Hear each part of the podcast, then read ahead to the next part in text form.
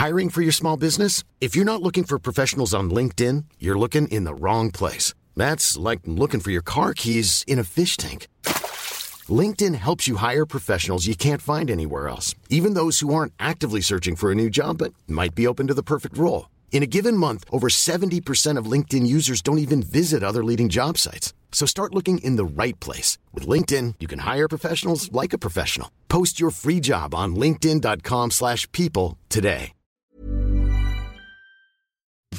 Maintenant, j'ai réussi, je pense que j'ai passé la, la grande porte de changement de classe sociale. Mais après ça, il y a une autre étape aussi, c'est que mes enfants ne seront plus des enfants de pauvres. Alors comment élever des enfants en ayant été pauvres et en ayant en s'étant construits comme pauvres? Comment élever des enfants de petits bourgeois finalement? Exécuté par qui? Fabrice Florent. Bonjour, bonsoir, bon après-midi à tous et bienvenue dans ce nouvel épisode d'Histoire d'argent. Chaque premier et troisième vendredi de chaque mois à partir de 6 heures du matin, on discute avec mes invités de leur rapport à l'argent. Comment le perçoivent-ils? Comment ils le gagnent? Comment ils le dépensent? Comment ils l'appréhendent? Tout simplement Je suis Fabrice Florent, dans la vie, je fais des podcasts d'interviews et de discussions et je crée des contenus. Si vous aimez ce podcast, allez écouter la bande-annonce pour en découvrir plus sur moi et mes autres podcasts. N'oubliez pas de vous abonner sur votre appli de podcast préféré, de mettre un cool commentaire et 5 étoiles au podcast sur Apple Podcast par exemple, et de partager cet épisode autour de vous s'il vous a plu. C'est le meilleur moyen de m'aider si vous aimez mon travail. On est donc avec Michel. Exactement. Salut Michel. Comment ça va? Très bien, merci. Et toi-même? Ça va, merci beaucoup. Ça me fait très plaisir de t'avoir euh, de t'avoir là. Euh, D'autant plus que si j'ai bien compris, tu, tu vis dans un autre pays Exactement. et que tu viens en France là pour l'été. Oui, Et tu m'as proposé de venir euh, de venir parler de ton histoire d'argent. exactement. Discuter de mon rapport à l'argent avec toi. Si j'ai bien compris, tu as eu une prise de conscience là il y a quelques mois, c'est ça? Hum, Par rapport sur ton rapport à l'argent? Oui et non. Ok. J'ai toujours été très conscient des rapports sociaux, des rapports euh, à l'argent. Mais il y a quelques mois, j'ai eu un, un nouveau déclic, je dirais. Ok. Donc euh, ouais, il y a eu un déclic un petit peu avec euh, le, le, le premier épisode que tu avais fait. Ok. Donc avec Christian avec Junot, c'est Christian ça Junot, exactement. Et euh, Qu'est-ce qui t'a qu'est-ce qui t'a fait c'est aussi, c'est aussi arrivé à un moment où j'ai changé de métier slash classe sociale. Et donc mon salaire a triplé, basiquement. Ah, ok. Donc évidemment, il y a un rapport à l'argent qui se change. Et donc comme ton podcast sortait à ce moment-là, évidemment, je l'ai écouté. Et, euh, c'est vraiment arrivé au bon moment, en fait. C'est pas. Tu veux dire que t'as as vraiment conscientisé que ça allait être compliqué d'avoir un salaire qui triple, c'est ça? Non, parce que j'ai toujours euh, beaucoup réfléchi à l'argent. J'ai toujours réfléchi comment le gérer. Ok. Donc, j'ai pas de problème à gagner trop d'argent. Ok. Ce qui est Mais, déjà euh, en soi un, un vrai truc. Hein. Exactement. Mais après, j'ai commencé à réfléchir, mais j'ai pas de problème à l'avoir, cet argent, mais qu'est-ce que j'en fais? Est-ce que je le laisse sur mon compte épargne qui me fait perdre de l'argent, euh, compte tenu de la de la De l'inflation. etc. Ouais, donc Ou- en plus, t'as conscience de ça Ouais, exactement. Donc, euh, tu vois, le livret A passe à 2%, l'inflation est à plus 8,5%. Donc, tout l'argent que tu laisses sur ton livret A constamment te fait perdre de l'argent. Donc, c'est absolument ridicule de... Bah, c'est pas ridicule, c'est un manque d'éducation financière juste de laisser ton argent sur un livret A. Donc, tu vois, à ce moment-là, je me suis dit, mais qu'est-ce que je vais faire de tout cet argent que j'ai jamais eu et qui va s'accumuler?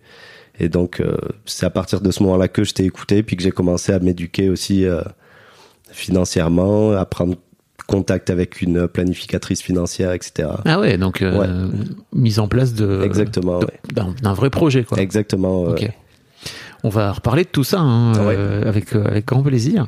Euh, mais donc si t'écoutes le podcast, tu connais ma, ma- la première question. C'est en fait quand je te dis argent, qu'est-ce que ça t'évoque? Alors, j'y ai réfléchi, évidemment. Qu'est-ce que ça m'évoque maintenant? Non, qu'est-ce que ça m'évoquait avant? Je vais répondre à ça. Ok. Avant, ça m'évoquait un peu comme tout le monde la liberté et euh, la liberté, en fait, le, le fait C'est pas comme tout le monde. Hein. comme beaucoup de gens. Mais Même pas. Non? Non, non, ça dépend vraiment des gens. Exactement. Il y a des vrai. gens pour qui c'est vraiment une prison, quoi. Tu vois. Oui, c'est vrai. Donc pour Mais toi, ça t'é- ça t'évoquait la ça liberté. m'évoquait la liberté. Et maintenant que j'en ai beaucoup plus, ça m'évoque la possibilité en fait, qui est un peu un synonyme, mais euh, mon cerveau a toujours été bloqué à me dire bah, je gagne tant, je dépense tant, il reste rien ou il reste 100 balles. Donc je peux pas faire de gros projets, je peux pas faire euh, d'investissement, je peux rien faire finalement. Maintenant, mon cerveau s'est totalement débloqué. Je me dis bon, j'ai l'équivalent de 1500 euros par mois en plus que j'avais pas avant. Sur euh, un certain temps, ça fait quand même une somme que je pourrais investir pour créer tel projet. Du coup, maintenant, mon cerveau s'est remis en fonction sur la créativité de projets, d'imagination et tout. Tu vois, je suis, on va dire, passionné de deux chevaux. Mais l'autre fois, je réfléchissais, je fais, mais pourquoi j'achèterais pas genre 10 deux chevaux et j'ouvrirais une entreprise de location de deux chevaux? Tu vois?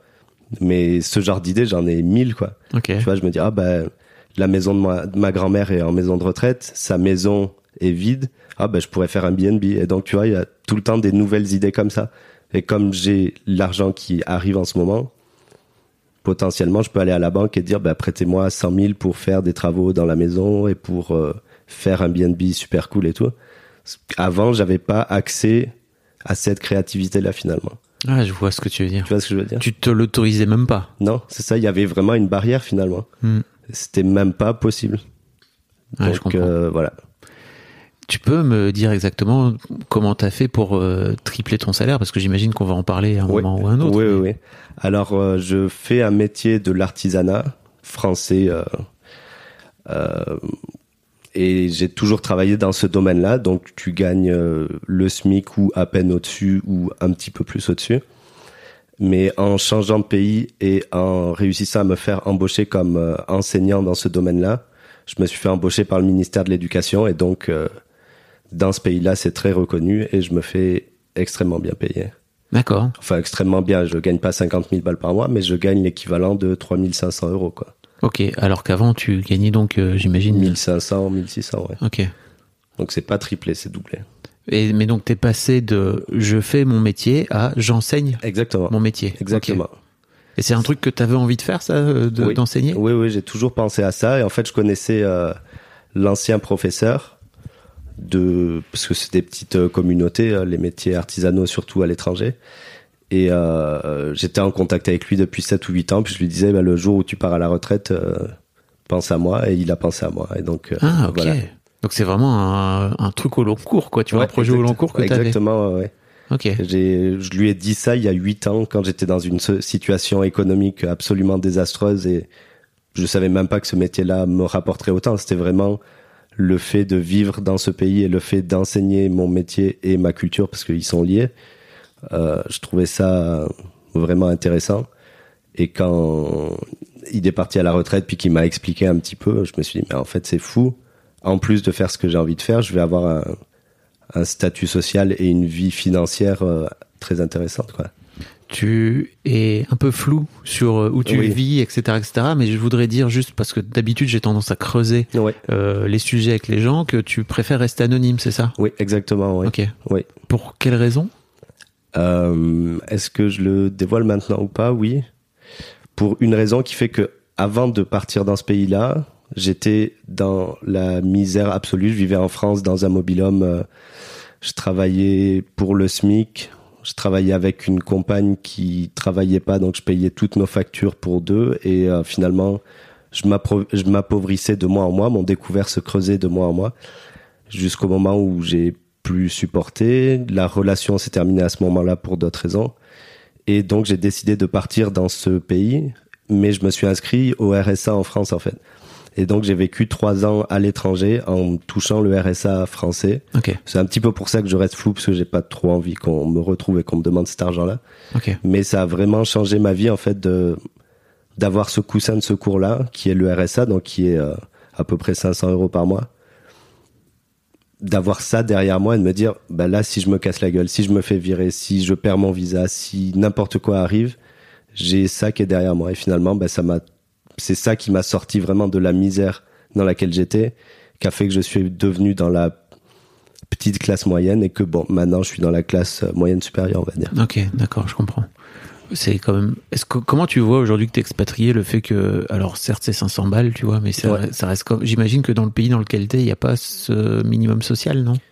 Ou il y a, un, équivalent, peut-être? Il y a un équivalent, mais en fait, euh, là-bas, je travaillais, donc j'y avais pas droit. Donc en fait, c'était le cumul des deux qui fait que j'avais assez d'argent pour euh, passer de euh, miséreux à euh, quelqu'un qui peut vivre correctement. Ok, je comprends. J'imagine qu'on va parler euh, de, de effectivement cette, cette situation dans laquelle dans laquelle t'étais.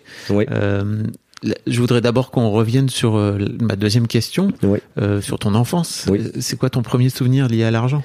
Alors mon premier souvenir à l'argent, c'est Noël 96, je pense, très précis. Euh, donc j'ai 5 ans et mes parents sont au SMIC les deux. Donc on est dans une classe sociale assez basse et j'ai déjà assimilé qu'on est pauvre. Je le sais pas encore, mais j'ai déjà un peu assimilé. Et à Noël, ils nous offrent en fait des figurines euh, Dragon Ball Z qui étaient très à la mode à ce moment-là. Et en fait, avec mon frère, on n'aimait pas du tout Dragon Ball Z. Et quand on a ouvert ça, j'ai pleuré, mais pas parce que j'aimais pas le cadeau, parce que j'avais compris que ça leur avait coûté de l'argent. Et j'avais compris que ça les, ça les foutait dans la merde. Certainement pas. Elle avait dû trouver ça dans un magasin complètement éclaté. Ça avait dû coûter 10 francs. Mais je me rappelle avoir pleuré et me dire, ça me fait pas plaisir et je m'en veux parce que je sais que ça leur a coûté de l'argent. Donc j'avais déjà le rapport au Père Noël qui était déjà niqué et en plus le rapport au genre à l'argent de me dire je me sens coupable que ma mère ait dépensé un truc de l'argent pour un truc que j'aime pas. Waouh. Donc euh, ouais, à 4 ou 5 ans, 5 ans ouais peut-être. Tu t'en souviens Je m'en souviens clairement, clairement. j'étais chez mes grands-parents, je peux te décrire euh, tout l'environnement, ouais ouais, je me rappelle de mon cœur, mon petit cœur d'enfant se briser, ouais. Ouais, Ok. trop jeune pour euh, ce genre de réflexion. Oui, c'est-à-dire que tu as déjà conscience qu'en fait tes parents Sont dans la merde. sont ouais. dans la merde. Ouais, ouais, ouais. Comment, comment avec le recul, tu te rends compte à 5 ans que tes parents sont dans la merde? Parce que mon père l'exprime, euh, l'a toujours exprimé. Ok. Et euh, donc la continuité de l'histoire, c'est qu'en fait mes parents, surtout mon père, a une compréhension des classes sociales et une compréhension du fait qu'il est pauvre et qu'il voulait pas qu'on reste pauvre. Donc il nous a inscrits dans une école de gens plus riches. Donc on était dans un quartier pauvre, inscrit dans une école dans un quartier riche finalement.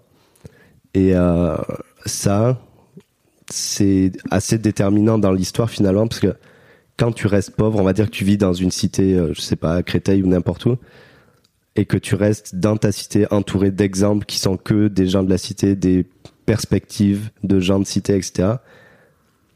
T'as aucune visibilité sur le reste du monde finalement. Et là, le fait d'être entouré de gens qui ont de l'argent, de parents qui ont des métiers que t'as jamais entendus, que tu peux pas imaginer, et des gens qui te racontent leurs vacances, comme quand t'es un enfant pauvre et qu'on te dit ah bah je suis parti au Mexique ou je suis parti genre tu dis c'est possible on a le droit de prendre l'avion on a le droit d'aller aussi loin et tout alors que moi dans notre famille bah, j'ai pas pris l'avion. Première fois que j'ai pris l'avion c'est moi qui l'ai payé avec mon argent quand j'avais 16 ans. Donc c'était pas une possibilité socialement dans notre famille mais on avait accès à cette connaissance que ça existait que c'était possible finalement et ça c'est très déterminant en fait c'est ça qui potentiellement te permet de changer de classe sociale finalement. Et I'm Sandra, and I'm just the professional your small business was looking for. But you didn't hire me because you didn't use LinkedIn jobs. LinkedIn has professionals you can't find anywhere else, including those who aren't actively looking for a new job but might be open to the perfect role, like me. In a given month, over 70% of LinkedIn users don't visit other leading job sites. So if you're not looking on LinkedIn, you'll miss out on great candidates like Sandra. Start hiring professionals like a professional. Post your free job on linkedin.com/people today. There's never been a faster or easier way to start your weight loss journey than with PlushCare. PlushCare accepts most insurance plans and gives you online access to board-certified physicians who can prescribe FDA-approved weight loss medications like Wigovi and Zepbound for those who qualify. Take charge of your health and speak with a board-certified physician about a weight loss plan that's right for you. Get started today at plushcare.com slash weight loss. That's plushcare.com slash weight loss. plushcare.com slash weight loss. ton père l'a fait consciemment? Oui. Mon père a grandi à Gennevilliers et euh, il s'est rendu compte que bah, c'était pourri de vivre dans une cité, même si euh, certaines personnes euh, essayent de le glorifier. C'est c'est pas bien, c'est nul, c'est désagréable. Et euh, Donc il a tout fait pour en sortir, mais il est resté ouvrier parce que il est resté ouvrier. Mais il a tout fait pour euh, que nous, on ait accès à de la culture et qu'on ait accès à à d'autres milieux sociaux et qu'on soit amis avec des gens plus riches et tout pour avoir cette ouverture là. Donc c'est vraiment une compréhension qu'il avait et qu'il a appliquée finalement. Ce qui est très intelligent. Il a lu Bourdieu ou pas? Il a pas lu Bourdieu, mais je pense qu'il aurait pu avoir des bonnes conversations avec Bourdieu. C'est clair. Pour les gens qui savent pas, je vous explique, mais en gros, euh, Pierre Bourdieu est un sociologue qui a énormément travaillé sur euh, sur les classes sociales aussi et qui euh, a conscientisé, enfin en tout cas qui a théorisé le, le concept de capital social et exactement ce que tu racontes de capital culturel qui Exactement. va qui n'a rien à voir avec le capital financier, c'est-à-dire que tu peux être très riche Bien sûr, ouais, et euh, être euh, Ouais. on en a déjà parlé d'ailleurs dans ce podcast euh, il y a eu des gens très pauvres qui partaient du principe qu'ils étaient très riches euh, intellectuellement et culturellement Exactement. quoi. Et moi, euh, ben, pour continuer avec mon père, mes parents travaillent dans un lycée. Et donc, mon père piquait des livres au CDI et ramenait des livres continuellement. Et donc, on avait un accès à la culture euh, constant. Plus, ça paraît con, mais il, s'était abonné à TPS. Et donc, on avait accès à beaucoup de chaînes de télé. Ce qui fait aussi une certaine ouverture, tu vois. Des fois, tu tombes sur des chaînes qui viennent, euh, je sais pas, des chaînes nord-américaines ou des trucs comme ça, que si t'as juste TF1, France 2, France 3, t'as pas accès. Et du coup, nos perspectives étaient vachement plus élargies que ce qu'elles auraient dû être si on était juste resté là où on aurait dû rester finalement. Ok. Voilà. D'accord. Et t'as vraiment la sensation, toi, aujourd'hui, avec le recul, que Oui. de t'avoir euh, mis, positionné dans ce lycée-là, ça t'a vraiment changé la vie? Absolument. Dans cette école, puisque j'ai pas été au lycée. D'accord. Mais euh, oui, absolument. Et même si j'ai fait un métier professionnel et ouvrier en suivant, je me suis toujours démarqué par comment dire ma perspective différente finalement. J'ai jamais travaillé dans les mêmes entreprises que mes collègues. J'ai toujours travaillé, euh, par exemple, en recherche et développement. Mes collègues étaient mais est-ce que ça existe? Que- Pourquoi ça existe? Mm. Comment ça existe? Et moi, j'ai réussi en avec l'ouverture que mon père m'a inculqué de me dire bah, ça existe je vais y aller il n'y a pas de raison que j'y aille pas en fait et donc euh, j'ai travaillé en recherche et développement dans une entreprise de mon milieu ce qui m'a ouvert plein de portes etc et donc euh, ça c'est juste à mes yeux c'est l'héritage de mon père qui prend la décision de nous changer de quartier qui prend la décision de nous confronter à de la culture qui prend la décision de nous confronter à autre chose que juste euh, t'es pauvre et t'écoutes euh, telle radio ou t'écoutes telle télé et tu consommes tel truc, etc. Ce que tu veux dire donc, c'est que tu as développé un savoir-faire ouvrier Mhm. euh, de manutention avec tes mains, etc. Ouais. Mais que tu as réussi à l'appliquer, à, à le sortir finalement du, du milieu dans lequel tu étais a priori euh, destiné, c'est-à-dire euh, Ouais. Et... Parce que c'est un, un métier ouvrier, même si c'est un métier artisanal, c'est quand même un métier Manuel, quoi. Manuel, exactement. Bien qu'il y ait des connaissances et un savoir-faire, c'est c'est pas un métier de cadre, c'est pas un métier où, où t'es derrière ton ordinateur. Et finalement, bah, je me suis souvent retrouvé derrière un ordinateur parce qu'après euh, j'ai été gérant d'un commerce dans ce métier-là, par exemple, et donc je touchais plus du tout la production. Et euh, bah, je j'étais derrière un ordi, j'embauchais des gens, je formais des gens, je créais ce qu'on crée là-bas, mais tu vois, j'étais plus juste un ouvrier finalement. Et quand je me compare à tous les gens avec qui j'ai été en classe euh, dans mon école des métiers, il y a que moi qui ai eu cette euh, direction-là finalement. Donc voilà, je l'attribue à toute cette euh, ouverture que mon père, à laquelle mon père nous a confrontés. Ouais, c'est cool. Et d'un autre côté, tu es toujours resté dans cette filière-là Exactement. que j'imagine t'aimes en plus. Hmm. Hmm. Oui, je l'aime, mais par défaut. Je l'aime parce qu'elle est dans ma vie. Ok. Tu vois ce que je veux dire? C'est un, c'est un métier, quoi. Exactement. C'est un métier qui C'est que je sais aliment- faire. alimentaire. C'est ben, maintenant que je suis enseignant et tout, c'est plus alimentaire parce que c'est très intéressant et là je vais commencer à aller à l'université euh, en septembre et tout, donc ça ouvre plein de perspectives, c'est hyper intéressant. Mais ça, finalement c'était un moyen pour arriver quelque part. Et euh, ben, j'en parlais hier avec une amie justement, c'est c'est mon père qui m'a dirigé dans cette voie-là parce qu'il se rendait compte que j'étais pas bon à l'école ou que j'étais trop turbulent pour l'école en tout cas. Ça t'intéressait pas? Ouais, ça m'intéressait pas, mais je suis quand même passionnément curieux. Tout m'intéresse, mais juste la façon dont c'est emmené à l'école. En fait, aussi, mon père nous a appris à lire, à compter, à multiplier et tout quand on avait 4 ou 5 ans. Ce qui fait que quand je suis arrivé à l'école, je savais déjà tout ce qui se faisait en CP, CE1, CE2, donc j'ai jamais écouté. Et quand on a commencé à étudier d'autres sujets que je maîtrisais pas, ben, j'ai gardé cette habitude de pas travailler. Donc j'ai toujours été en retard par rapport aux standards de l'école. Finalement, j'étais quand même, euh, j'étais pas moins intelligent. C'est juste que j'avais pas pris les bonnes habitudes. quoi. Oui. Au même titre que j'ai, par exemple, jamais fait mes devoirs ou une fois que l'école était finie, je rentrais chez moi et je disais, bah, c'est fini. Je veux pas passer deux heures ce soir à, à étudier et tout. Donc, euh, Ça t'intéressait pas? Non, ça m'intéressait pas parce qu'il y avait tellement d'autres choses à faire. L'école, c'est hyper bien et tout, mais quand t'en sors, bah, t'as envie de jouer au foot avec les copains, t'as envie de faire le con avec tes frères et sœurs, etc. Il n'y a pas que l'école, quoi. Ok. Donc, euh, voilà. En fait, dans ton parcours scolaire, à un moment donné, euh, tes parents, j'imagine, ils te sont dit bon bah ok, en fait, on va te mettre dans une filière pro. Exactement. Et toi, t'étais ok avec l'idée? J'étais très passif. Ok. Genre, j'ai pris conscience que ma vie m'appartenait quand j'avais 19 ou 20 ans. Jusqu'à là, je me faisais euh, porter d'endroit en endroit et on me disait, bah, tu vas faire telles études, je faisais telles études. Euh, par exemple, quand j'ai passé mon code de, la route, ils ont oublié de me donner le, petit livre du code de la route. Et moi, comme j'étais hyper timide et tout, je l'ai pas demandé. Et du coup, je suis allé pendant un an faire les, les cours du code et donc à tout apprendre totalement par cœur au bout d'un moment, mais sans avoir le livre. Et du coup, je l'ai eu après du premier coup, mais ça m'a pris un an à y aller deux fois par semaine, tu vois. Et j'étais totalement passif. Je. Alors, tu veux dire que tu savais que ce, ce livre existait, mais t'as pas osé Ouais, aller le chercher? Exactement. J'étais, ben, non, c'est de leur faute, ils me l'ont pas donné, je m'en fous. euh. et donc, euh, Ok, c'était pas de la, c'était pas de la timidité? c'était un mélange de timidité et de. Ils avaient qu'à me le donner. Genre, c'est pas mon problème. J'étais hyper euh, fataliste, si tu veux. Ok. C'est genre, si ça avait dû se passer comme ça, il me l'aurait donné, puis c'est tout. C'est, c'est pas à moi de prendre action dans ma vie et de faire ça. Tu comprends ce que je veux dire? C'est, Ouais. pour ça que j'ai pris cet exemple. C'est parce que j'étais absolument passif. Si ça s'est pas passé comme ça, c'est pas passé comme ça et c'est comme ça.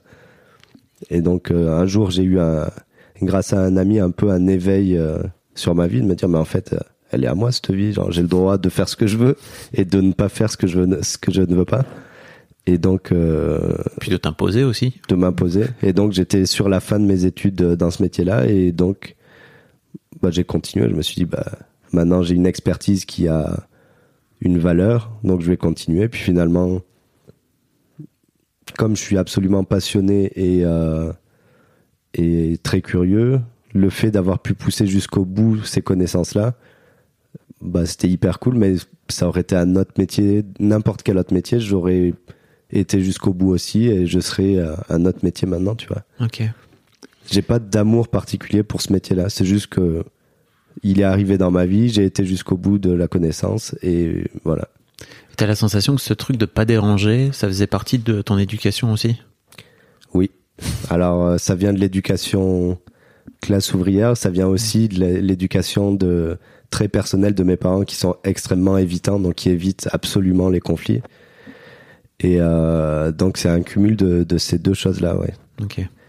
Et euh, ben moi maintenant, en tant que personne qui gagne plus d'argent, je fais de la thérapie pour battre pour me battre contre ce rapport-là à, euh, au fait d'éviter les conflits constamment. Tu veux Donc, dire que euh, une partie de cet argent que tu gagnes en plus, Oui. là, tu Oui. l'as investi dans toi. c'est ça? Exactement. Dans ta thérapie. Ouais, ouais, ça me coûte euh, l'équivalent de 500 euros par mois de thérapie parce qu'il y a plusieurs euh, blessures comme tout le monde, mais notamment celle-là d'éviter le conflit absolument et d'être trop discret, de pas oser prendre la place, etc. Donc voilà, c'est un de mes petits combats. Ok. Ouais. Je, je- je t'ai pas demandé quel âge t'avais. J'ai 31 ans Ok. et Euh. je travaille donc depuis que j'ai 15 ans, donc plus que la moitié de ma vie. Oui. En partant de cette euh, de ce souvenir là dur quand t'as 5 ans, tu Mhm. vois. ouais. Comment tu grandis toi dans ton rapport à l'argent avec ce truc initial qui est putain en fait papa et maman ils sont dans la merde et la culpabilité qui va avec. enfin- Ouais. Ben moi, je, je me suis toujours perçu comme un futur riche. Ah ouais, ok. Ouais. Genre, j'en reparlais à mon petit frère l'autre jour je lui dis, mais à ton avis, c'est quand que j'aurai mon premier million? Genre, c'est à quel moment de ma vie Est-ce que c'est dans 10 ou dans 15 ou dans 20 Et pour lui, c'est inconcevable. Il a pas du tout cette perception-là. Mais moi, depuis que je suis enfant, je sais que je vais être millionnaire à un moment et c'est même pas une grosse étape, c'est juste que je suis dans ce mindset-là depuis toujours en fait. Mais ça devient d'où Je pense que ça me vient de mon père qui nous, qui voulait absolument qu'on sorte de tout ça et qui m'a, qui a réussi à me mettre ça en tête et bah ça m'a vachement aidé finalement parce que j'ai jamais, pas jamais, mais j'ai rarement dans ma vie accepté le fait d'être pauvre et que ça s'arrête là. Ok. Tu vois, je me suis toujours dit maintenant c'est c'est pas vrai. Mais tu me disais que d'un autre côté, ce, ce souvenir-là à 50, Ouais. tu en avais vraiment conscience que vous étiez pauvre parce Ouais. que ton père passait son temps à le dire Ouais, et, à, le- ouais, ouais. et à le verbaliser. Quoi. Mais parce que mon père, même maintenant, il est, il est pas pauvre, mais il est, euh, il est vraiment d'une classe sociale euh, inférieure et il s'en plaint beaucoup et tout. Lui, il va pas trop faire d'efforts pour en sortir, mais par contre, il nous a bien euh, euh, expliqué comment nous nous en sortir et comment en faire quoi.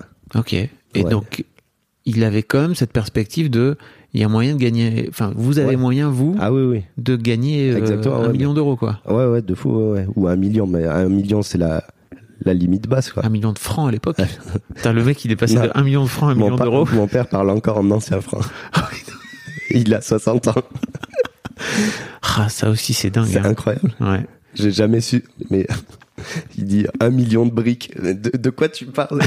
C'est quoi ce montant-là? Ah oui, c'est ça. Il y a un vrai truc où, Ouais. effectivement, les gens parlent en briques. Mm, mm. Euh, Genre un million d'anciens francs, je pense que c'était 10 000 francs, donc euh, 1500 euros. Ouais. Et donc quand il te dit genre euh, une brique, c'est un million d'anciens francs, et donc c'est euh, 1500 euros finalement. Donc Ah, il faut je- faire, euh, genre mon père, il- quand il te parle du prix d'une maison par exemple, il fait ah bah ça a coûté 30 briques. Et donc il faut faire tout le calcul pour savoir qu'est-ce que 30 briques est en euros. Oh la vache. briques, c'est pas incroyable. ça veut rien dire. Mais je, je vois en plus, il y a un côté, euh, c'est comme les Américains, tu sais, qui parlent en K, tu vois, ou, Ou en euh, grand, en en 100 000, ouais. Mais, euh, mais c'est hyper intéressant parce qu'on a eu une conversation un jour sur euh, Instagram où on parlait d'argent, toi et moi, et j'ai dit oseille à la place de dire argent, et tu m'as dit, je te suggère d'utiliser le mot argent et de le démystifier. Mais du coup, brique, c'est un peu similaire. Ça fait partie de ce grand vocabulaire qu'on utilise pour éviter de dire argent ou franc ou ancien franc, ouais. mais parce que c'est un peu un gros mot et donc euh, Ou de dire un million, en fait, Ouais, tu vois, tu, ouais, ouais. tu vas dire. euh, un million, c'est pas un gros mot. C'est un, c'est un mot qui me plaît. Genre un million, c'est cool. genre. ah, ouais. Et comment t'en es venu à, à réussir à grandir avec cette idée que t'allais devenir riche, alors que tes parents euh, passaient leur temps à dire qu'ils galéraient? Tu vois, pour moi, il y a un peu ce truc Bah, dont tu parlais, tu vois, ce pont impossible à franchir, quoi. Bah, c'est parce que l'image que je m'en étais fait, la face, le mindset dont mon père nous a mis dedans, c'est c'est pas impossible. Vous allez y arriver et on va trouver des solutions pour.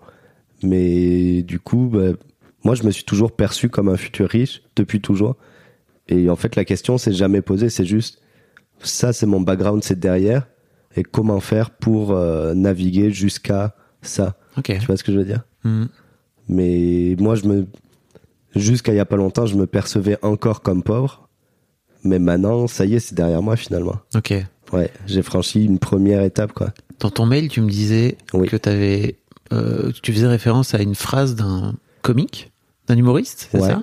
Ouais. Euh, qui est, qui qui avait dit ça je ne sais plus, Ouais. mais tu, tu le cites pas en tout cas Ouais, dans, le mail, euh, où tu dis euh, que tu as eu une vraie épiphanie aussi sur ce truc de tu ne te définis pas, tu n'es pas défini par tes Par tes traumatismes. traumatismes, exactement. Ça fait un peu partie, c'est un peu dans la même logique, c'est-à-dire ok c'est derrière toi, C'est derrière toi. let's go en avant quoi. Mais, euh, mais c'est dur en vrai, parce qu'il y a aussi un petit confort quand tu te dis, bah, je suis pauvre, c'est comme ça, et les choses vont pas changer, etc.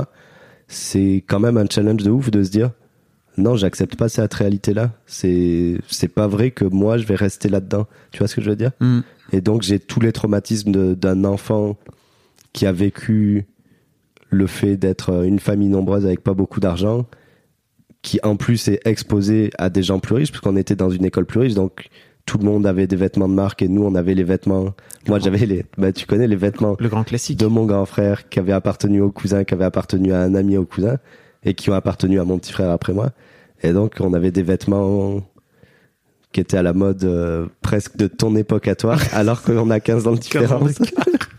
donc, euh, ouais, c'est ça. Donc, on était confrontés à des gens qui étaient à la mode du jour, et nous, on était à la mode de 15 ans avant. ce qui, aux yeux des autres, n'a peut-être pas d'importance, mais à mes yeux à moi avait vachement d'importance. Tu vois, je me disais pourquoi moi j'ai pas des Nike, pourquoi moi j'ai pas des Adidas? Et si tu regardes comment je suis habillé, ben, j'ai un short Adidas, des chaussettes euh, Vans et des chaussures Vans. J'arrive pas à m'habiller avec pas de marque. Genre j'ai besoin de, de montrer, revanche. ouais, de fou, ouais. Et j'essaye de me battre contre ça maintenant, mais euh, bah j'en suis pas là pour l'instant quoi. Oui. Ouais. Puis c'est cool. Et mes t-shirts, bah ça, ça aussi un t-shirt qui a une valeur parce que c'est c'est un peu un t-shirt de collection qui appartient à une maison de disques, etc. Et genre j'ai 50 t-shirts chez moi, ils valent tous plus de 50 balles et tout. Ah, Et yes. euh, l'autre fois, j'étais chez mon père qui s'achète ses t-shirts au Leclerc à 2 euros. Et je me disais, mais je pourrais pas. Mais en fait, si tu peux, c'est juste un t-shirt, c'est juste un habit. Mais moi, mon rapport à prouver que je suis plus pauvre, c'est aussi l'habillement, tu vois. Ouais, je comprends tellement. Et j'essaye de me départir de ça, mais il y a tellement d'autres combats avant que je vais continuer à acheter des vêtements trop chers. Oui, oui. Pour l'instant. Oui, oui. Puis c'est compréhensible en plus que tu as envie de prendre euh, cette revanche, entre guillemets, euh, Ouais. sur, sur le sujet, quoi. Et c'est cool en plus de le faire en conscience. C'est-à-dire que pour moi, euh, rien n'est. Rien n'est. Enfin, d'une manière générale, rien n'est grave, mais c'est encore plus cool de le voir et de faire juste, bon, bah, c'est ça dont j'ai envie. ça. Ouais, ouais. Et en fait, c'est cool et je l'accepte. Ouais, Euh, et de savoir qu'il y a ce sujet-là sur lequel il faut que t'ailles, exactement. mais que. Mais bah, ça, la pour plus thérapie, ça, ça aide beaucoup juste à déjà à, à cibler les problématiques. Et donc, ça fait deux ans que j'ai commencé ma thérapie. Et on a beaucoup avancé, mais pas tant que ça par rapport à tout le travail qu'il y a à faire. Mais déjà, le travail de cibler toutes les petites problématiques comme ça, c'est un travail énorme en fait. C'est un peu inquiétant. Tu te dis en fait, ça va durer longtemps. Il y a beaucoup de petits chantiers à faire, quoi. C'est une vie, hein. Ouais, en fait. exactement. Je ouais. crois qu'il faut vraiment partir du principe, euh, quand tu commences un travail thérapeutique, euh, bah, t'es parti pour la vie. Ouais, et- exactement. Mais c'est cool parce que ça te permet de pouvoir te dire, euh, bah, plus t'avances, Ouais. Plus. Mais en fait, aussi, à chaque séance que je fais et à chaque discussion que j'ai après avec des gens autour de moi qui font pas de thérapie, je me dis, tiens, là, j'ai l'impression d'avoir fait un pas que eux n'ont pas fait, tu vois. Et Mhm. j'ai l'impression d'avoir mis un petit pansement et que ça commence à cicatriser à cet endroit-là où les gens qui prennent pas ou qui n'ont pas les moyens d'eux, ou en tout cas, qui ont leur raison de ne pas faire de thérapie, ne, n'avancent pas finalement. Et euh, le terme que tu as dit tout à l'heure, c'est un terme que j'utilise beaucoup, mais investir dans la thérapie, investir dans soi slash euh, santé mentale, c'est c'est vraiment un investissement. Donc, je gagne pas d'argent, c'est pas un investissement financier. Il n'y a pas tant de pourcents de, de bénéfices. utilise ce terme Ouais, justement. Mais, mais c'est très intéressant qu'on utilise ce terme parce que c'est un investissement qui me rapporte pas financièrement, mais qui me rapportera en santé et en confort mental, ce qui me permettra potentiellement, si c'est vers là que je veux m'axer, d'avoir des meilleurs rapports financiers aussi, tu vois. Mm. Donc ça t'apporte une liberté, ça t'apporte une euh, une détente et euh, en fait ça te met dans un mindset qui est adapté pour faire les choses que tu veux faire et ne plus juste subir continuellement ta vie et tes traumatismes passés quoi. Ok. Voilà, c'est ça mon rapport à la thérapie. Ça ce qui m'intéresse aussi, c'est de comprendre, parce que tu racontais au tout début du podcast que t'étais, euh, tu viens d'une pauvreté euh, dure là, et Ouais. quand t'étais adulte, hein, Ouais, il y a- ouais, il y a ouais. quelques Parce que du coup, mon enfance, c'était pas si pauvre. C'était euh, mes deux parents étaient au SMIC, on était quatre enfants, donc c'est pas la richesse absolue, mais bon, on survit. Mais après, quand j'ai été adulte et que je me suis retrouvé dans cette situation, dans ce couple, dans ce poste de travail qui payait pas bien, là, je suis tombé vraiment dans une situation financière absolument merdique, quoi, qui, genre, mon découvert tombait de 100 euros tous les mois, tous les mois, tous les mois. Au bout d'un moment, mais c'est plus vivable. hein. J'ai fait presque un burn-out de, euh, de, euh, de pauvreté. Tu, te dis, mais t'as aucun futur parce que y a pas, y avait dans mon esprit, il y avait pas d'option pour en sortir et tu t'appauvris continuellement, continuellement. J'ai dû vendre ma voiture et acheter un petit scooter un peu moins cher. Après, le scooter tombait en panne et tout. Genre, tout devient plus compliqué, de plus en plus compliqué, de plus en plus compliqué. C'était absolument horrible, quoi. Je me demandais un peu comment t'en étais venu depuis ton papa qui t'a dit, Ouais. ok, il y a moyen d'être Ouais. millionnaire, à, à te Ça, mettre dans cette situation entre Ouais, guillemets. ben, c'était mon rapport euh, au couple en fait où j'ai tout donné et je me suis laissé embarquer dans des choses avec lesquelles j'étais pas d'accord Et je me suis laissé embarquer, embarquer, embarquer jusqu'à beaucoup trop loin, quoi. C'est quoi les trucs dans lesquels- avec lesquels t'es pas d'accord si tu veux? Bah déjà, euh, le- bah, le rapport à l'argent du couple. euh, pourquoi est-ce que ce sera à moi de payer pour deux alors que ses parents avaient assez d'argent pour subvenir à ses besoins d'étudiante, mais c'est moi qui devais payer le loyer, puis toutes les charges reliées au loyer, la nourriture et l'essence et tout, tu vois. Il y a des un rapport à l'argent dans le couple qui avec lequel j'étais pas d'accord, mais que j'ai accepté par euh, Peur du conflit Putain, tu devrais te reconvertir. Question mark. Ouais. si Je pose une question. Ouais, mais exactement, c'est ça. Ouais. Ouais. Donc, euh, ouais. Donc, je me suis retrouvé plus bas que terre financièrement à cause de ce genre de problématique-là, de peur du conflit, exactement. Mhm. Et voilà. Ok. Voilà. Et donc, euh, C'est quoi le. Parce que dans, dans le mail, Oui. t'as un point travailleur du sexe. Je me suis dit, qu'est-ce que c'est? Alors ça, c'est arrivé juste après euh, cette période-là, quand je me suis séparé de cette personne. Je suis allé vivre à Strasbourg pendant deux mois avec euh, mon meilleur ami qui était travailleur du sexe, en fait, entre autres, et euh, qui travaillait sur des chantiers au black aussi. Donc on passait la journée à travailler sur les chantiers et le soir, il avait des fois des petits, euh, des petites gigs de travail du sexe. Et euh, un jour, il m'a dit bah, j'ai un client qui est masochiste, qui aime qu'on lui fasse mal, et donc il se masturbe pendant que tu lui fais mal, et il paye euh, 250 euros. Et à ce moment-là de ma vie, ça semblait être une bonne de l'argent facile finalement. Tu gagnais combien à l'époque? Un SMIC, c'est ça, j'imagine? Bah, cette période-là, je gagnais le SMIC, mais comme je te disais, ça, en fait, c'est pas le montant qui compte. C'est, je gagnais 1100 et j'en dépensais 1200 en charge. Donc, euh, finalement, je perdais de l'argent continuellement. Et là, quand je suis parti aller à Strasbourg, j'ai, ré- en fait, quand j'ai quitté cet emploi-là avec mon solde de tout compte, j'ai réussi à retomber à zéro finalement. Donc j'étais plus dans la merde, mais j'avais pas de rentrée d'argent. Donc je suis arrivé à Strasbourg, on travaillait au black sur des chantiers, donc c'était 100 ou 120 euros cash tous les jours, donc ça c'est quand même assez bien. Et donc là il me dit, bah il y a ce mec là qui veut qu'on lui fasse mal et il se masturbe, et voilà c'est réglé, tu vas avoir 250 euros. Et donc je me suis dit, bah ouais, parce que la façon dont il voulait qu'on lui fasse mal, c'était de le utiliser une machine à tatouage mais sans encre. Et comme je fais des fois du tatouage et tout, je j'ai déjà les connaissances. En fait, je me suis dit, je vais dissocier mon esprit. Je vais faire comme si je le tatouais. Lui, il fait son affaire et une fois que c'est fini, bah c'est fini. Et moi, je prends l'argent et je m'en vais. Et c'est exactement ce qui ce qui se passait. J'avais pas pris en compte à quel point il faut vraiment sortir ton cerveau de ta tête parce que t'es confronté à quelqu'un qui est tout nu et qui est en train de se masturber, ce qui est pas usuel en fait. Attends, comment tu dis ça? Non mais C'est pas usuel. c'est pas usuel et c'est comme si j'arrive chez toi et que t'es en train de te masturber et que moi je suis là bon bah on, on fait le podcast et c'est comme ça c'est Ça serait un concept. ce serait un concept ouais je te suggère pas mais euh, Je ferais pas. J'imagine. Ce serait bof. exactement Ok.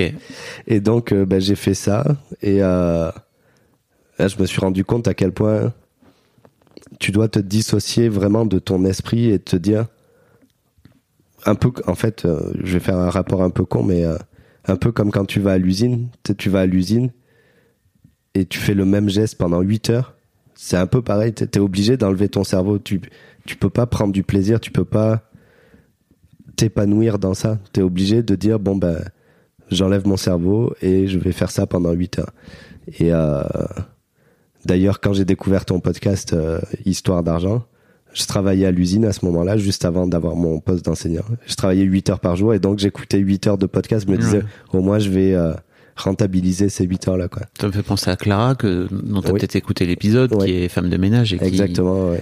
a justement ce rapport-là. Exactement. Ça permet de déposer le Mais, cerveau. oui, mais c'est aussi un investissement parce que t'as, ton travail te permet d'avoir ton cerveau disponible, ce qui n'est pas le cas de tous les travails. Maintenant que je suis enseignant, je peux pas mettre mon casque sur les oreilles et ne pas parler à mes élèves Oui. et écouter 8 heures de podcast par jour. Mais quand tu fais ce que j'étais en train de faire, tu fais le même geste continuellement et donc ton corps fait quelque chose et ton esprit fait autre chose et c'est euh, cumulable quoi. Hmm. Donc, euh, je trouve aussi que c'est un investissement, c'est un, un calcul qu'il faut faire. Tu dis, en fait, j'ai 8 heures d'espace mental aujourd'hui, mais vas-y, je m'enrichis, quoi. Donc voilà.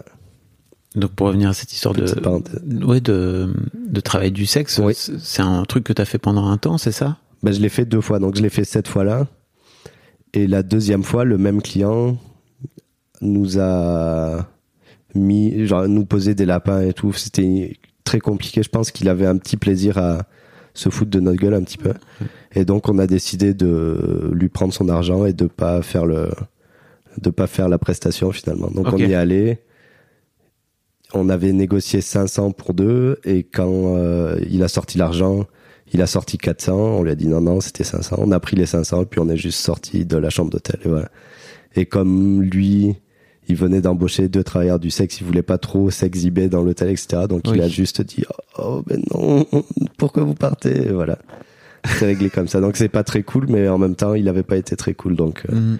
petite revanche. Ok. T'as plus fait ça après Tu disais que c'était trop compliqué pour toi, c'est Ouais. ça par rapport à cette Ouais. fameuse dissociation Exactement, ouais, ouais. Non, c'est.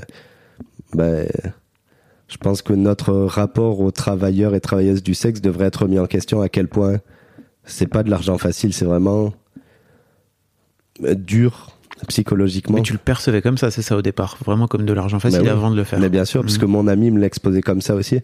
Mais parce que est-ce qu'il avait pris conscience ou est-ce qu'il il me disait bah c'est de l'argent que tu peux avoir juste en faisant ça.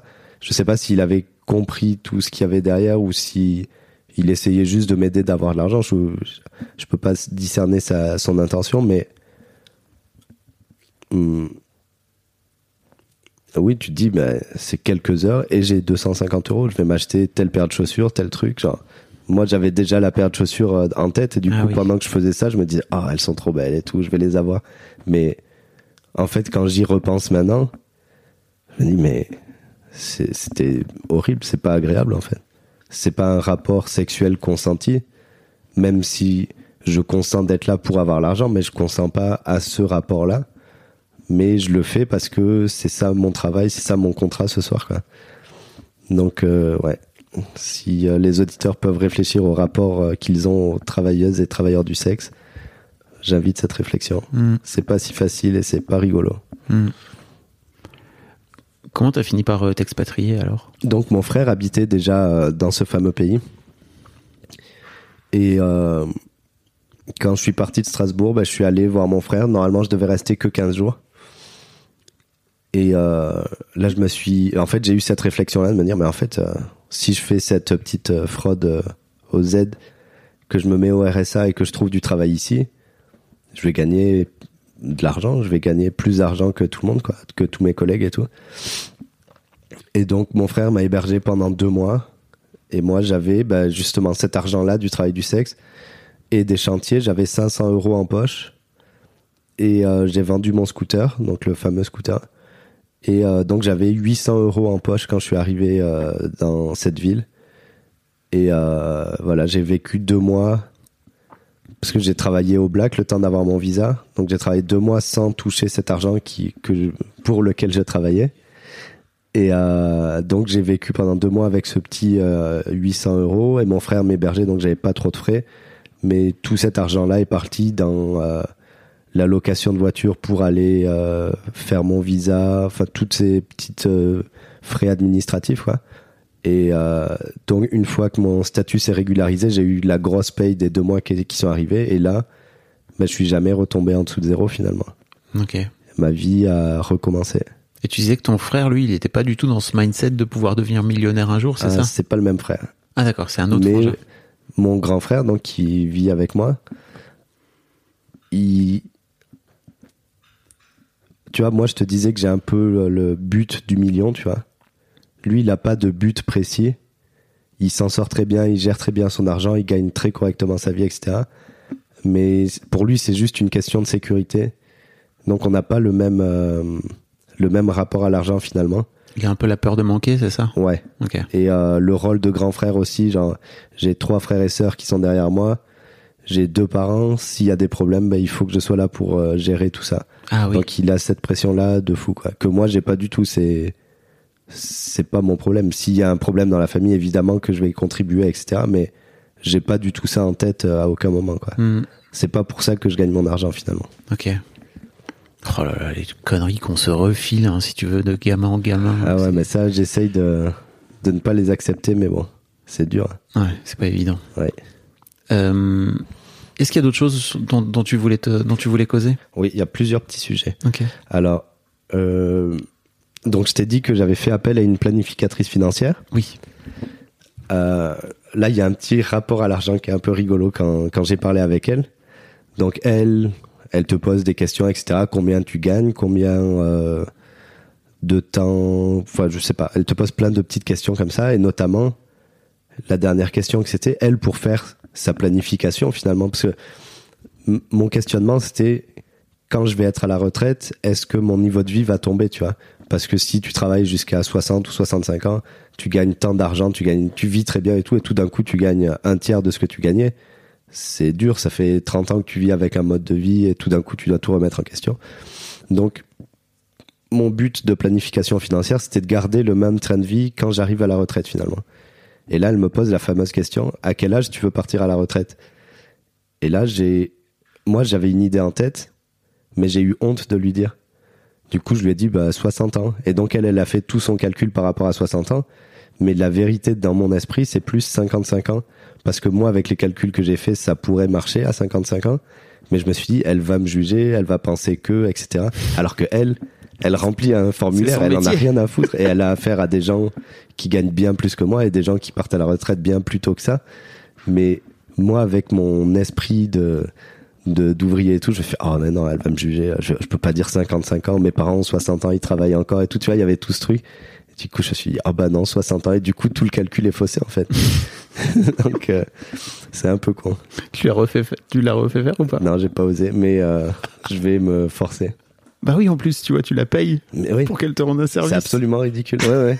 C'est pas ridicule, mais. Non, mais il y a un, te un- juge pas. non, C'est déjà suffisamment dur comme oui, ça. c'est vrai. Mais Sois, a- pas, sois pas dur Il y a toute une construction, il y a tout, une histoire derrière ce truc, mais en fait, tu payes pour un service et c'est toi qui foires le service.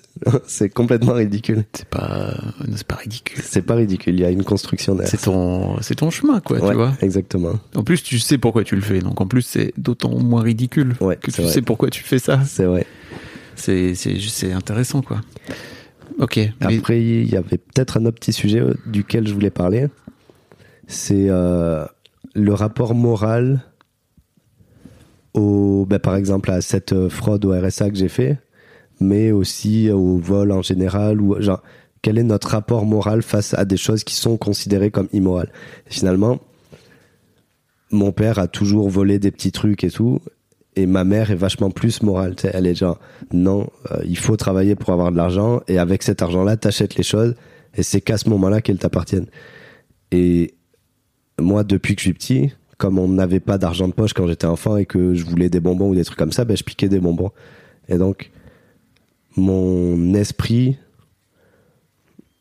a essayé de trouver une, euh, une rationalité et une éthique dans la morale. Qu'est-ce que je peux faire et qu'est-ce que je peux pas faire? À qui je peux voler, à qui je peux pas voler, etc. Et donc, euh, par exemple, je, dans le pays dans lequel je vis, je vole tout ce qui est alimentaire. Tout ce que je mange et ce que ma compagne mange, ou en tout cas une partie de ce qu'elle mange, je le paye pas parce que je vais dans un grand supermarché qui ne paye pas ses impôts et qui paye très mal ses employés et qui a un pourcentage pour les pertes, incluant le vol. Donc toi, quand tu vas et que tu payes, on va dire, un kilo de pâtes, tu payes 1% oui, pour, du euh, prix oui. pour les pertes, pour le vol, pour Mm. la casse, pour n'importe quoi. Et donc il y a beaucoup d'argent sur, on va dire, ce magasin fait 100 000 par jour, on va dire. Et donc il y a 1% de ce 100 000 pour le vol. Et Ouais. donc si les gens ne le volent pas, bah, ils se mettent cet argent-là dans la poche. Et donc je me suis, je- peut-être que je, je me conforte avec mes calculs, mais je me dis, mais en fait si personne vole, ce genre d'entreprise, mais ils, ils se mettent encore plus d'argent dans les poches et ils, évitent encore plus d'impôts et ils s'enrichissent encore plus.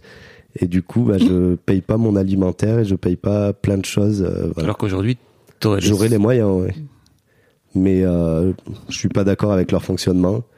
Et euh, bah, c'est quand même cool d'éviter euh, 500 ou 600 balles de, de frais par mois. Mais tu vois, tu pourrais aussi te dire, euh, bah ok, aujourd'hui j'ai les moyens, et Ouais. plutôt que d'aller dans ce grand supermarché, je vais aller acheter dans l'épicerie d'à côté. Bah, je cumule les deux maintenant que parce que ça je l'ai commencé quand j'avais moins d'argent et en fait c'est tellement facile que je le continue.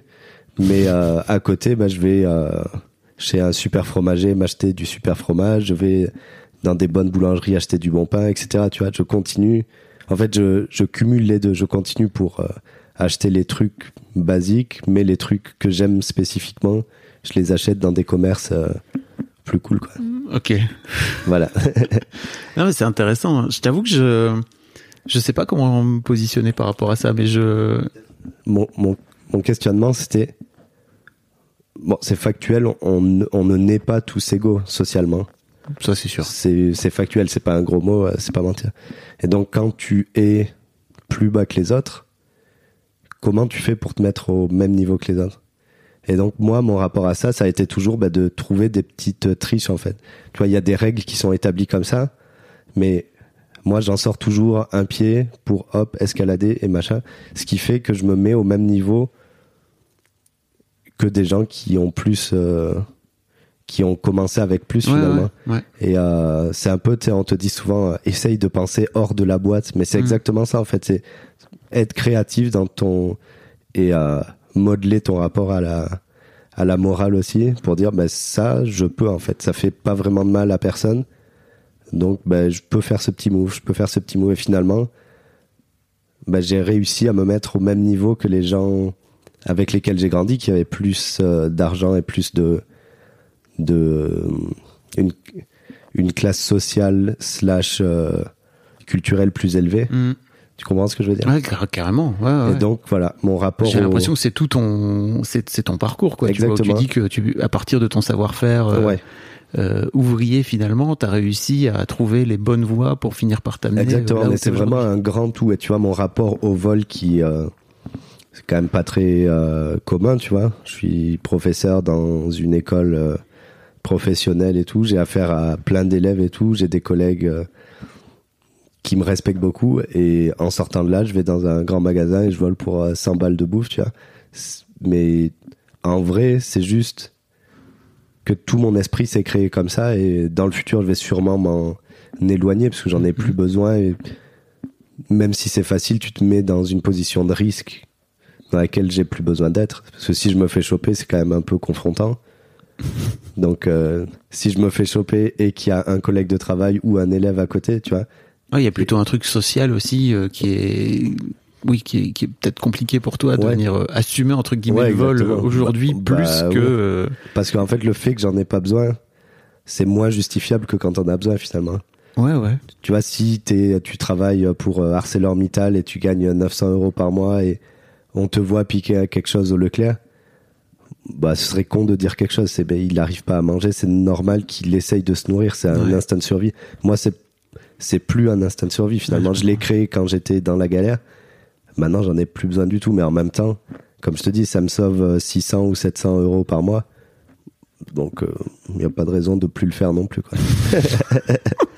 Mais est-ce que ce truc-là vient aussi Alors, je comprends tout l'aspect de construction, etc. Oui. Mais est-ce que ce truc-là vient aussi d'une forme de peur de manquer T'as l'impression? Où tu te dis, ok, ça me fait 500 euros de moins, euh, et ça veut dire que potentiellement j'investis moins ou potentiellement je mets moins de côté. Ah, c'est intéressant. Je pense que j'aimerais penser la deuxième option, Ouais. mais je pense que c'est un peu la peur de manquer aussi. Mm. Et euh, le fait, en fait, le fait de pas payer pour euh, ce que tu manges, déjà tu prends des meilleurs produits, tu fais des plus grandes quantités, et donc la peur de manquer, parce que quand j'ai été euh, dans cette situation de pauvreté, je mangeais qu'au travail finalement. Je, je travaillais dans une grande surface et je piquais dans les dans les rayons et je mangeais que ça finalement. Donc j'avais faim. Tu vois, on fait à peu près la même taille. Bah ouais. Il faut me remplir. Tu vois. T'es un grand gaillard. Ouais, il faut remplir un gaillard de, de ce calibre-là. Et c'était pas assez, tu vois. Et du coup, j'ai aussi un rapport un peu pas boulimique, mais euh, quand je mange, je me remplis vraiment aussi, tu vois. Ça, c'est quelque chose, quelque chose que je travaille aussi avec ma thérapeute Ouais. que je mange jamais dans la mesure, tu vois. Hmm. C'est aussi pour ça que je suis un peu plus épais que toi. C'est pour ça que je t'ai emmené autant de viennoiseries et que tu n'en mangeras pas et que moi j'en mangerai. Mais t'as bien raison. Ouais.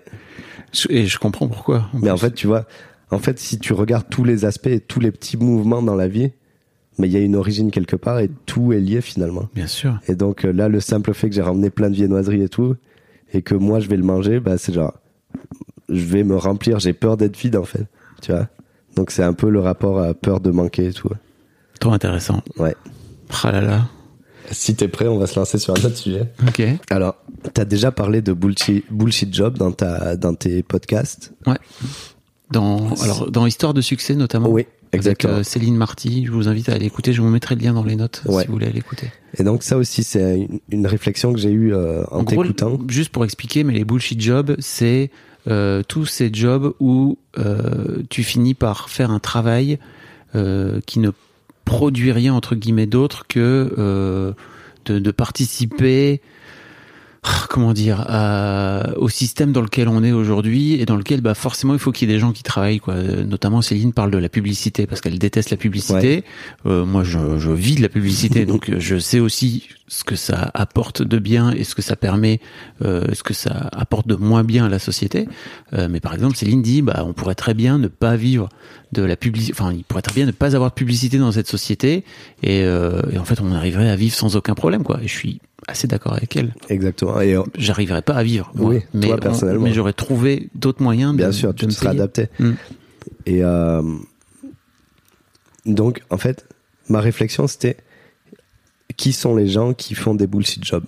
C'est souvent des gens qui ont fait plus d'études, donc théoriquement qui viendraient de milieux socioculturels plus élevés. Donc, finalement, c'est un, un privilège d'avoir accès à ça. Tu comprends, ce tu comprends mon raisonnement oui, bien sûr. Et dans mon métier, il y a énormément de gens qui viennent en reconversion après un burn-out, de, bu- de, même un board-out souvent. Un Donc, bore-out, c'est ça le fameux truc de. Board-out, quand tu t'ennuies Quand tu finalement. t'ennuies, oui. Tu t'ennuies parce que tu fais rien, t'apportes rien à la société, etc. Et tu te remets en question. Donc il y a énormément de gens qui reviennent dans les formations que je donne suite à ça. Mais ils viennent avec un capital financier plus élevé que quelqu'un qui arrive et qui, comme moi, qui arrive à 15 ans faire un apprentissage. Et donc, même en venant dans notre métier, finalement, il y a un déséquilibre qui se recrée à ce niveau-là. Parce que c'est un métier ouvrier, mais il y a des gens qui sont millionnaires ou qui sont beaucoup plus aisés finalement, qui arrivent, qui font une formation et qui ouvrent un commerce immédiatement. Alors que ben moi, ça fait 16 ans que je fais ça et j'ai toujours pas pu ouvrir de commerce, ce qui n'est plus mon but, mais tu vois, il y a un déséquilibre qui se fait encore. Et donc, même dans nos métiers ouvriers, finalement, il y a encore cette inégalité. Si tu viens d'en bas, tu resteras d'en bas, et si tu viens d'en haut, bah, ce sera quand même plus facile. Sauf si t'es un petit singe comme moi et que t'escalades un peu pour, euh, pour te, te faire ta place et pour ne pas accepter les situations, mais euh, c'est qu'il y a quand même, c'est hyper insidieux finalement, un peu partout, ce rapport-là de classe sociale est, euh, est ancré, quoi. Je crois que, enfin, Bourdieu, il gagne toujours, en fait. hein. C'est vraiment Ouais. terrible, mais. Ouais. Mais moi, je l'ai, ben, quand j'étais dans cette pauvreté-là, je le vivais vraiment comme une agression à chaque Mm. fois qu'il y a quelqu'un qui rentrait dans ce métier avec beaucoup de savoir, beaucoup d'argent, un rapport au marketing, etc., que moi, j'avais pas, et qui ouvrait une entreprise et qui après t'emploie et te dit comment faire des choses que toi, tu fais depuis des années, et tu dis, mais c'est pas juste, en fait. Hmm. Tu vois ce que je veux dire? T'avais pas envie de, d'en profiter pour apprendre et de te dire, ok, bah, peut-être moi aussi je pourrais lancer ma boîte. Mais effectivement, comme t'as pas de sous, comme tu Ouais. le disais au départ, Ouais. Ça a été dur. J'ai essayé d'acheter un commerce, mais avec euh, zéro balle, c'est pas facile. Avec Les zéro balle. Ouais. Théoriquement, les banques euh, te prêtent quand t'as 20% d'apport et euh, zéro balle, c'est pas beaucoup d'apport. zéro quoi. balle, c'est pas beaucoup d'apport. 20% de zéro balle. quoi. Donc la banque m'a prêté zéro balle. Ouais, je comprends. Mais euh, si, j'aurais adoré et je pense que si... Parce que de l'argent, je l'aurais trouvé finalement. euh, si j'avais vraiment voulu... hum, L'argent, il y en a partout. Et tu peux le trouver. Et euh, j'ai cette capacité-là à me à trouver des solutions. Donc je l'aurais trouvé et euh, j'aurais fait quelque chose qui aurait pu être cool ou qui aurait fait faillite aussi, on sait pas trop. Mais en fait, c'est le fait d'être toujours confronté à cette injustice-là qui est un peu épuisant, je trouve, dans le temps. Et donc, euh, maintenant, j'ai réussi. Je pense que j'ai passé la, la grande porte de changement de classe sociale. Mais après ça, il y a une autre étape aussi. C'est que mes enfants ne seront plus des enfants de pauvres. Alors, comment élever des enfants en ayant été pauvres et en ayant, en s'étant construits comme pauvres? Comment élever des enfants de petits bourgeois finalement? Alors je veux bien qu'on en parle ça. Oui. De comment on fait pour élever des, des gamins avec de l'argent, parce que c'est une vraie question. Ouais. Ouais. ouais. Comment, comment tu te projettes? J'ai découvert Histoire de Daron, donc j'ai pensé tous les épisodes et après tous les épisodes de tous tes autres podcasts. Et euh, j'ai beaucoup réfléchi à ça. Comment, quand tu viens d'une classe sociale différente, toi, ta personnalité est déjà établie, mais celle de tes enfants va être différente parce qu'ils vont se développer avec plus d'argent. Ils n'auront pas les mêmes traumatismes que toi et c'est à toi de réussir à t'adapter à qui sont tes enfants pour les élever. Et bah, ça fait un peu peur en fait. C'est c'est dur de se projeter parce que par exemple mon rapport au vol, je vais pas le je vais pas le le faire hériter à mes enfants, ils en auront pas besoin. Tu vois? Donc je vais leur dire que le vol c'est pas éthique et tout, mais un jour ça va me rattraper, il y a forcément un copain qui va me dire "Oh, tu te rappelles quand t'avais volé tant de trucs à tel endroit Tu vois ce que je veux dire? C'est toujours des réflexions auxquelles euh, je suis confronté. Mais euh, tu vois aussi euh, peut-être leur, euh, leur inculquer euh, le rapport au privilège, d'accepter que tu viens de tel milieu social et euh, de pas dire, parce que j'ai- été confronté beaucoup à des gens qui sont issus de classes moyennes euh, supérieures et qui te disent mais oui mais mon père était pauvre donc je suis pauvre. Tu vois ce que je veux dire? Et qui essayent de s'approprier socialement le statut de pauvre en, en, en s'imaginant que c'est cool, tu vois ce que je veux dire? Ouais. Et euh, ça, c'est quelque chose qui me qui me fait du mal, mais surtout qui me dégoûte. C'est c'est pas cool, c'est pas vrai. C'est on parle d'appropriation culturelle souvent, mais l'appropriation sociale, c'est aussi quelque chose qui existe. Et euh, du coup, je vais devoir éduquer mes enfants en leur disant vous êtes des enfants de bourgeois, peut-être pas dans ces termes-là, mais ce sera ça la réalité, tu vois. Et euh, donc euh, profitez de vos privilèges, mais soyez-en conscients surtout, quoi. Mais C'est dur à faire. bah, j'imagine, parce que j'ai pas été confronté à la parentalité encore, et j'imagine qu'il y a des choses et des angles morts que tu vois pas venir et qui te tapent dedans à des Oui, moments. parce que tes enfants de ce fait-là n'ont pas du tout euh, la même éducation et le même rapport à l'argent que tu as pu avoir toi. Oui, Euh, Enfin, moi, je le vois avec mes filles qui manquent de rien, et qui commencent à prendre conscience aujourd'hui ouais, que l'argent n'a jamais été un souci pour ouais, elles. exactement. Et c'est- c'est vraiment compliqué parce que tu as à la fois pas envie de leur euh, dire en fait non, je vais pas te payer ça juste parce que pour quelle raison? Bah tu sais pas parce qu'en fait on va t'apprendre la valeur de l'argent Ouais, euh, alors que toi tu as la possibilité de le faire et Ouais. que bah tu aurais bien aimé que tes parents puissent le faire pour toi exactement. Ça, c'est très important. et d'un autre côté euh, t'as pas non plus envie de leur refiler des tu vois des traumas à la con en rapport avec l'argent Ouais. euh, et qu'elles elles puissent enfin, en tout cas moi que mes filles puissent avoir un rapport plus sain Ouais. que j'ai pu l'avoir quoi. Mais après, comme tu as dit fastoche. plusieurs fois, quoi qu'il arrive, elles auront des traumas, quoi qu'il arrive, elles auront des merdes dans leur vie, et quoi qu'il arrive, elles t'en voudront pour quelque chose à un moment. exactement Et donc, euh, il s'agit de faire euh, le moins pire possible. Exactement C'est ça, mais bon, c'est du boulot. et ça c'est de la théorie parce qu'après une fois dans la pratique que ça arrive Ouais. euh, c'est pas c'est pas la même euh, Quel enfer. non c'est pas c'est c'est une aventure ouais. j'aurais bien aimé te parler de tes de tes projets là tu vois où tu disais euh, qu'aujourd'hui tu as de l'argent Oui. et euh, que tu pourrais t'acheter euh, 10 de chevaux, Oui. euh, etc., etc. C'est- Oui. Tu dis que t'en as 10 des idées comme ça euh, en permanence. Mais, ouais, 10 en permanence. ouais, c'est ça. Ouais. Euh, c'est quoi les idées? C'est en fait euh, qu'est-ce qui t'emp- qu'est- aujourd'hui qu'est-ce qui Ouais. t'empêche de les faire par exemple? Ce qui m'empêche de les faire, c'est que pour l'instant, j'ai pas de capital. J'ai euh, tout cumulé, tous mes comptes cumulés, je dois avoir peut-être euh, 10 000 balles. Donc c'est un petit capital et je peux pas trop investir dans quelque chose de grand avec ça. Comme je disais, généralement, les banques prêtent quand tu as 20% d'apport, donc euh, 10 000, ça ferait 50 000, c'est pas énorme, quoi. Et aussi, là, avec ma nouvelle vie qui est en train de se passer, j'apprends un nouveau métier qui est l'enseignement. Et là, je commence l'université dans 15 jours euh, en enseignement aussi.